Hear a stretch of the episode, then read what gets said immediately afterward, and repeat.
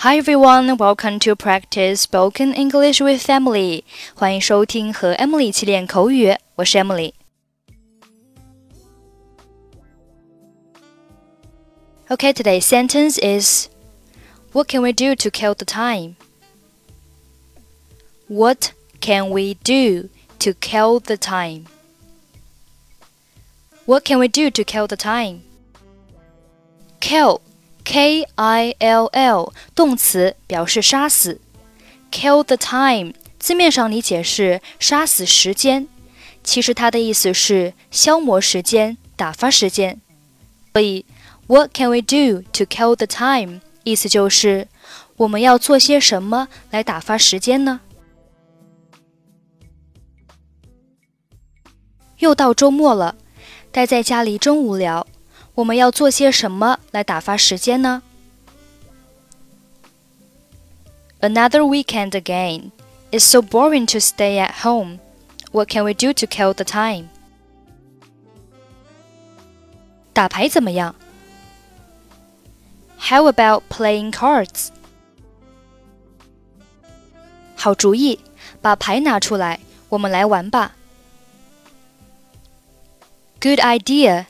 Take out the cards and let's play. 我没有牌，不过汤姆有。我打电话叫他带一副牌过来。I don't have the cards, but Tom does. I'll call him and have him bring a pack over. 那样的话，我打电话给玛丽，叫她过来跟我们一起玩牌。 in that case, I'll call Mary to join us for the card game. 等等，我先打给汤姆，也许他会邀请另一个玩家来。Wait, let me call Tom first. Maybe he will invite another player over. 好吧，汤姆要跟他朋友一起来吗 ？Okay.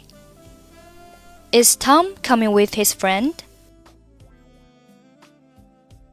对，他要带他表弟比尔过来，他可是很会打牌的。Yes, he's going to bring his cousin Bill, who's quite good at playing cards.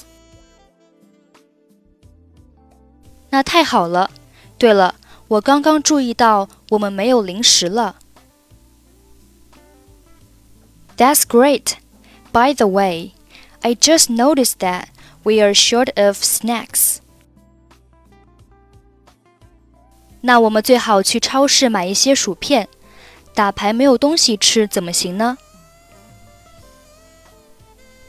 We had better go buy some chips from the supermarket. How can we play the cards without something to eat? Another weekend again. It's so boring to stay at home. What can we do to kill the time? What about playing cards? Great idea. Take out the cards and let's play. I don't have the cards, but Tom does. I'll call him and have him bring a pack over. In that case, I'll call Mary to join us for the card game. Wait, let me call Tom first. Maybe he will invite another player over. Okay, is Tom coming with his friend? Yes, he's going to bring his cousin Bill, who's quite good at playing cards. That's great!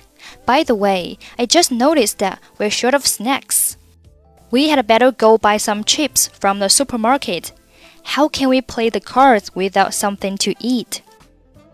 Okay, that's it for today. 获取更多地道美语发音秘籍，欢迎关注微信公众号“英语主播 Emily”。 I'm Emily. I'll see you next time. Bye bye.